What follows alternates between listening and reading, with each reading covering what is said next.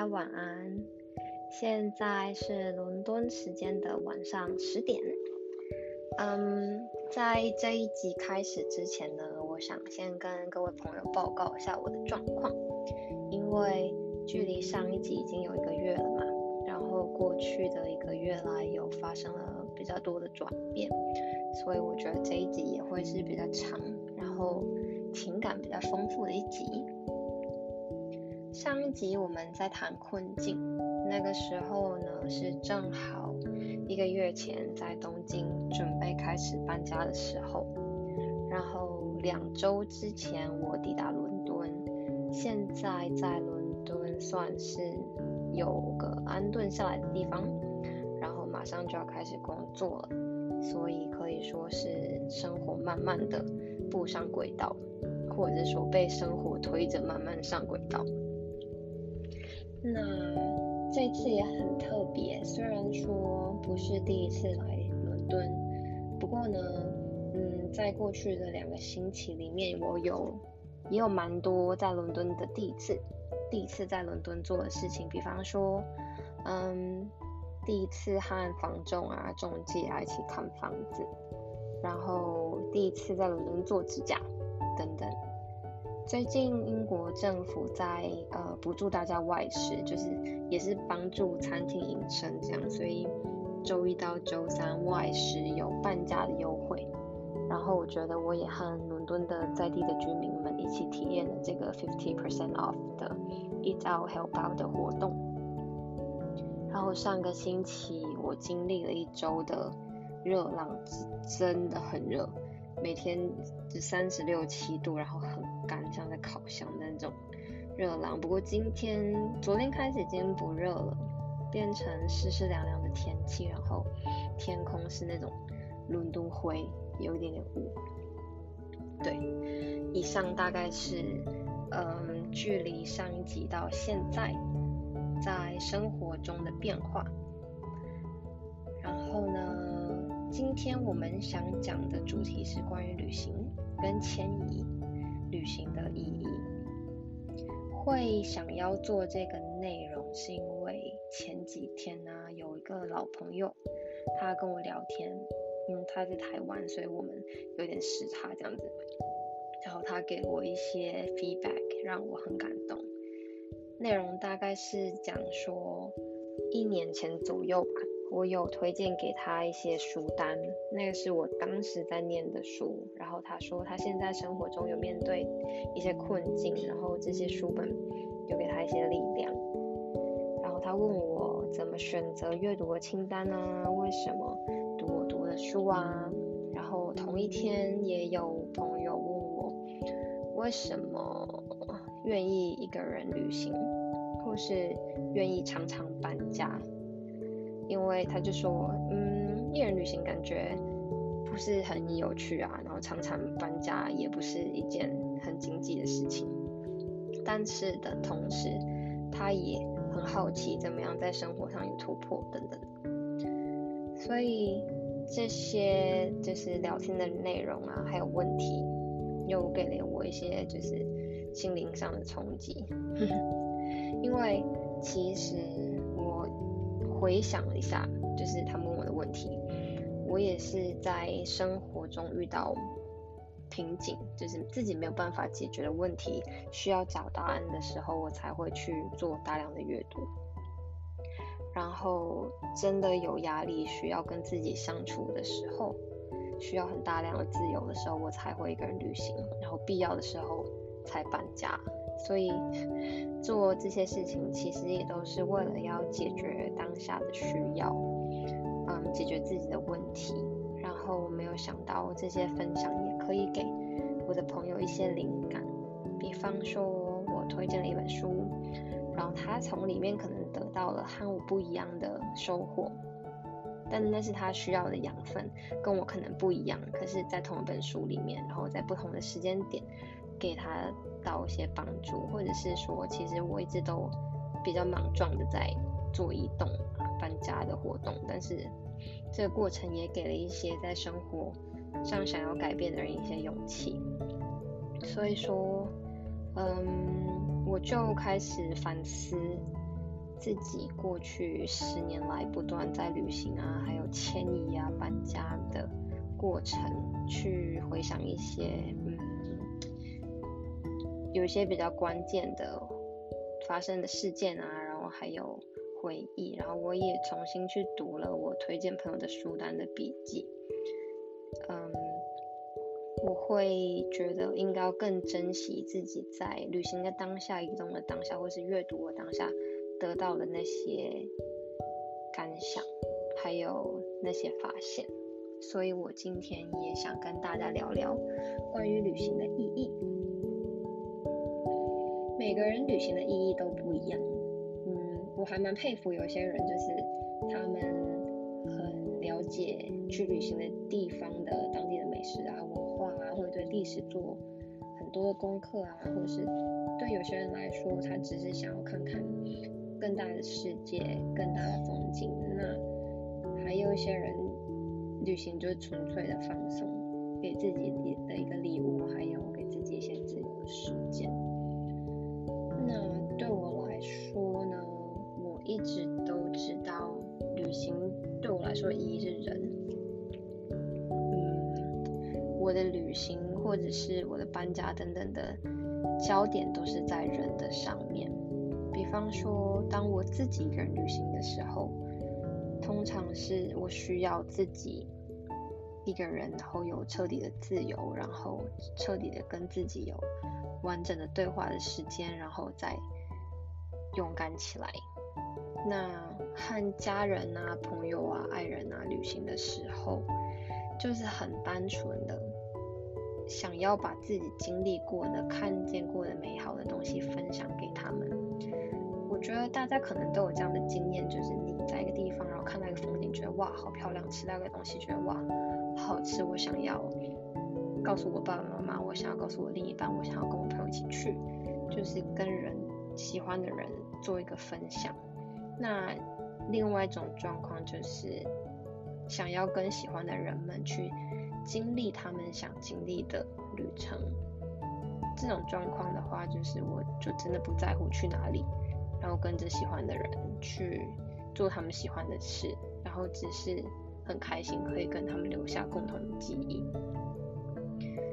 这个部分我觉得我还是比较浪漫的，就是旅行对我来说都是跟人的连接，不管是自己或是对自己来说很重要的人，所以。短暂的旅行啊，都是我觉得生命的旅程中比较美的养分。当我想起一个去过的地方，嗯，我会想起旅伴的表情，然后空气里的味道啊，温度啊，然后风景就是这些人的背景，这。所以如果别人问我你去过哪些地标或者是餐厅的名称，你吃了什么？通常都想不起来。那这就是对我来说旅行的意义。至于搬家和嗯生活环境的迁移来说，也像是一种旅行。我觉得更像是一种长期性的，而且持续性的在。选择人生方向的过程，以及跟过去告别的过程。我后来回想起来，其实现在回想起来，每一次的离开一个地方，都很像在跟那一个时期的自己告别。你会离开一个城市，离开一个场景和人设，离开一个角色设定，然后同时你会需要放下。一些不需要或者是不应该再依赖的，不管是人还是事还是物品，那这些需要和不需要或是嗯的设定吧，应该这么说，都会是来自于你心里对未来的设定，可能已经跟以前不一样了。经过这段旅程，在这个城市生活的经历，让你。可能有更清晰、更具体的对未来的期许，然后你会知道哪些东西、哪些人、哪些事可以应该在依赖或需要，或哪些不应该在依赖或需要，然后你接下来想去哪里？只是说在做搬家这个动作的当下的感受，可能不一定那么仔细和具体。那整个过程来说，就是在跟一个时期的自己告别，可能很笼统这么说。我可以举个例来说，嗯，我很喜欢用来日本之前那段日子、那段时间做例子，因为呃，来到日本以前那段时间的工作中跟旅程中发生了很多事，那是我第一次在。台湾以外地方工作，然后也是我第一次很长时间的超过一个月以上的自己去旅行，然后那时候发生了很多不开心的事情嘛，所以我就很想逃离，很想忘记。那那是我当时决定要搬到日本的理由。我记得那时候小时候吧，嗯不也不是小，就是年纪比较小，然后讲话就很难听啊，总是跟朋友说。我们那些破人破事，我真的很讨厌，所以我想换个环境，这样子。那其实现在回去看起来，就是我决定和嗯那个场景、那个设定、那个舞台告别的过程。你发现你不适合什么，然后你决定自己要去哪里，往哪个方向，具体的去做一个行动。只是说，后来在长大一点了之后呢？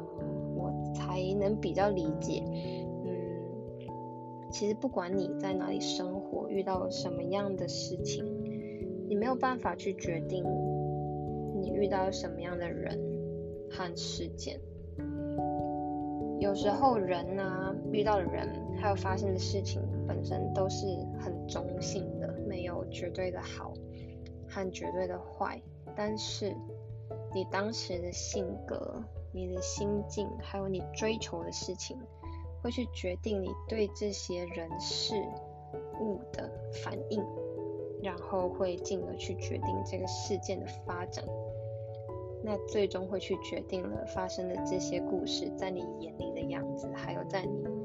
的人生里的定位，还有在你当时的舞台里的剧情。